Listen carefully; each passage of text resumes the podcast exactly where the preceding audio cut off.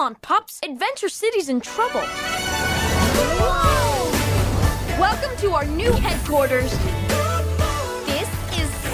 Today, we have the amazing honor to have two young stars who have been part of the highest grossing and award winning series on television, such as Blackish, Big Little Lies, Young Sheldon. And the good news is that now both of them are part of the animated movie Paw Patrol, based on the hugely popular series, which is coming now to theater thanks to Paramount Pictures and Nickelodeon. They are Marsai Martin and Iain Armitage. Welcome. It is a great honor having you both here today. Thank you so much for having us. We're super excited. Thank so, you. This movie is based on the successful animated series Paw Patrol, which has been watched by millions of children. The series Paw Patrol debuted on Nickelodeon, becoming an instant hit and thrilling youngsters around the country and around the globe. And it now airs in more than 160 countries. What was your reaction when you guys find out that you were both going to be part of this worldwide success? Honestly i was i was super excited um most because i i've always loved the paw patrol. My sister loves the paw patrol. It's like something that's always sitting on our tvs like the paw patrol is like staring at us. It's super cool. Um but no i've always i've always loved the series. So knowing that it was their first film and i would be portraying a new character i was like absolutely like yes. Yes. There. Like i am already in the booth right now. Like it was something so cool, and I'm beyond honored to uh, play play character such as Liberty. Our fate is in their paws. A dog? Actually, sir, I'm a puppy. And this movie also teaches us that we can become anything once we push our limits. Paw Patrol is off to Adventure City to save its citizens, and the challenge of life in the big city will push the pups to their limits as they learn what it means to be true heroes. What is too important to go beyond our limits to become a true hero?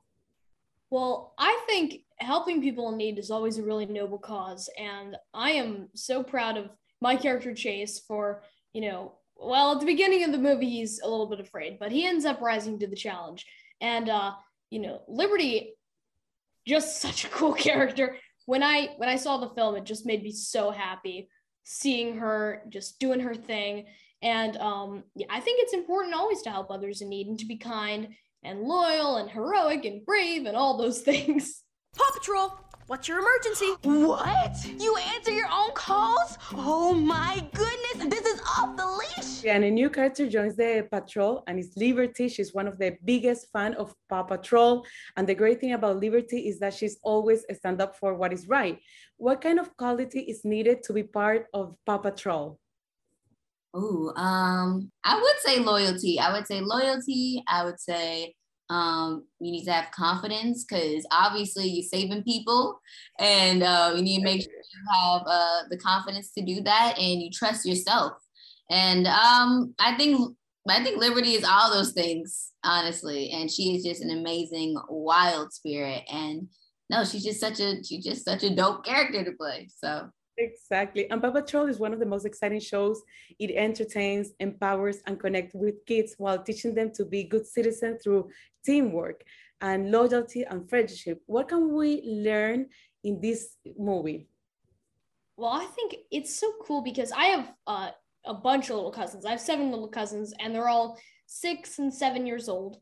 And um, you know, like I have one little cousin who's obsessed with police officers and is just really into police and what they do. I have one little cousin who loves firefighters like crazy. One little cousin who wants to be a doctor. Like I, you know, this show has something for everyone. And, you know, whatever you're into, if you're into the environment, you know, you got a recycling dog. If you're into police, you got a police dog.